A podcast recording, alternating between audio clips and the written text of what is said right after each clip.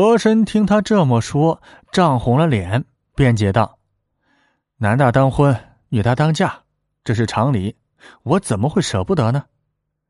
只是他阿玛将他诸事托付于我，我得慎重才是。”夫人说道：“你我这么多年，诸事都是有商有量的，没有红过脸。纳兰在府上搅得上下风言风语。”我实在是看不下去了，这才想出让他出嫁的法子，这也是为你好。此事你如果当做耳旁风，我实在也是对你失望。但凡一个女子可以容忍丈夫纳妾，但丈夫与干女儿偷情这事儿，那是万万不能容忍的。张二姑将纳兰各种消息传到夫人耳边，作为一家的女主。他自然不能忍受啊！这是他第一次对和珅说如此重话。和珅见夫人语气如此重，慌忙道：“夫人息怒，我怎么敢当耳旁风呢？此事我牢记在心，定会处理。”夫人说道：“你这么说，我就放心了。不管她嫁给谁，只是可惜了暮雪这个孩子。”和珅听了，心中不是滋味，退身出来去展二姑房里。展二姑早已暖好床，光溜溜的缩在被子里面，佯装睡着。和珅摸进被子，摸到光滑如瓷器的一人玉焰瞬间燃起，早忘了刚才的不安。乾隆在须弥座上若有所思。太监已经宣和珅进养心殿，和珅踩着小碎步快速进来，扑倒在地。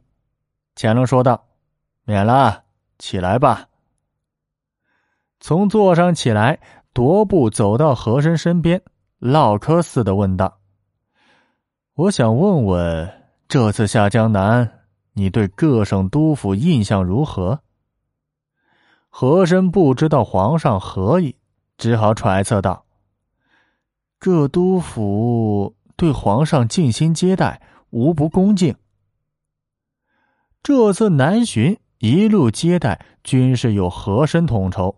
若接待不周，和珅便有间接的关联呢？难道皇上有何不满之处？”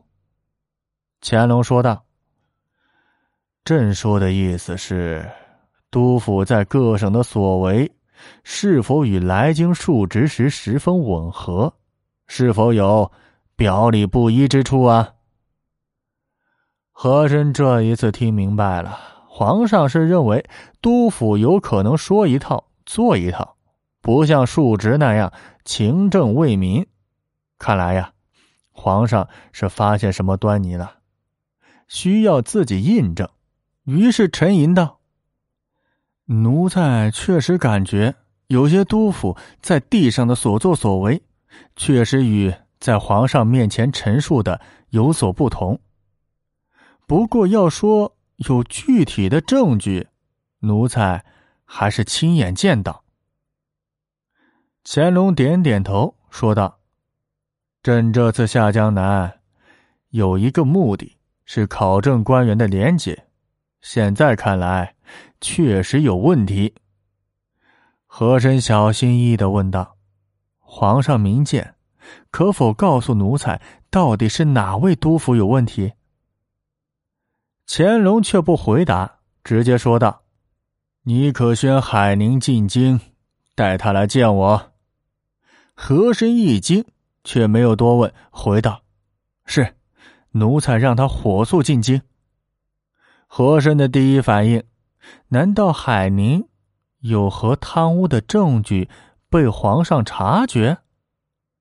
海宁在云贵的职务是肥差，要说有些个克扣利己的行为，肯定能抓得到。但海宁的官儿还是太小了呀！要是用抓住海宁来震慑督府，那也是起不了示范作用啊。那么，还有一种可能。就是顺藤摸瓜，海宁只是一颗藤，把这根藤抓住，然后把瓜给揪出来。那谁是瓜呢？海宁的上司是孙世义、李世尧，难道要揪他们？当然，还有。和珅突然吓了一跳，自己也算是海宁的同僚与靠山，莫不是抓住海宁再揪出自己？不过自己与海宁的瓜葛，除了送些贵重的礼物之外，就是合谋弹劾李世尧，算不上有要害的牵连。这个想法应该是多余的。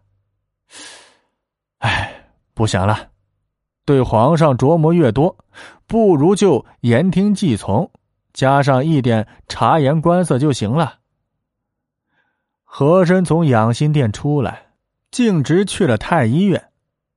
和珅把紫禁城当成自己的家，与太监、宫女、御将、御医都混得很熟。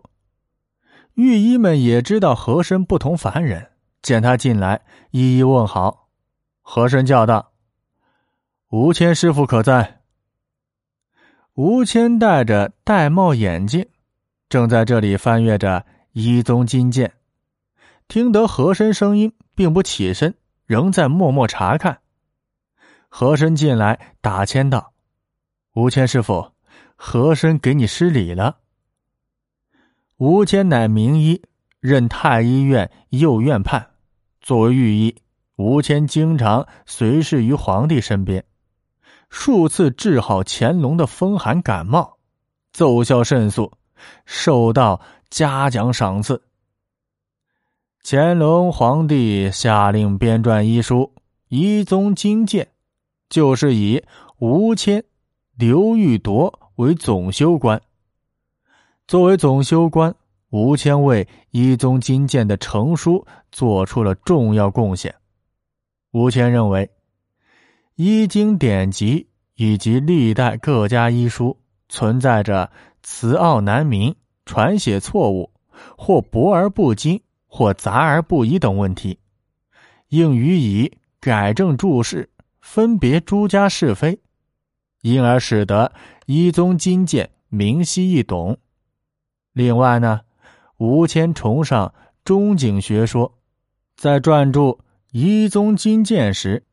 他参考引用清乾隆以前的研究《伤寒论》《金匮要略》的二十余位医家的著述，对这两部经典著作的原文逐条加以注释，汇集诸著家之阐发，撰成《定正中景全书之伤寒论著》十七卷，《定正中景全书之金匮要略著》八卷，列为。一宗金鉴全书之首。吴谦微微抬头说道：“哦，是何大人呐？不知有何见教？”口气平淡，并不像其他太医对和珅恭敬谦和。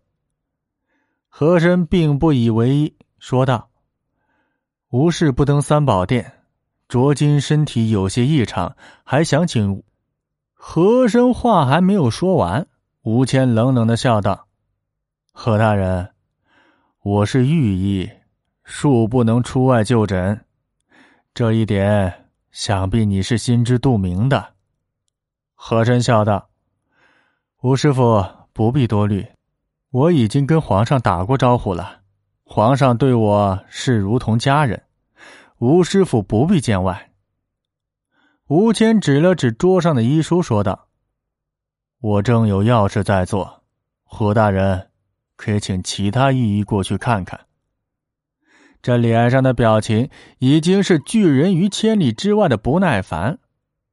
吴谦乃是太医院首席名医，医术精湛，自有傲气。虽懒于了解政事，但对和珅多少有所耳闻，颇为不屑。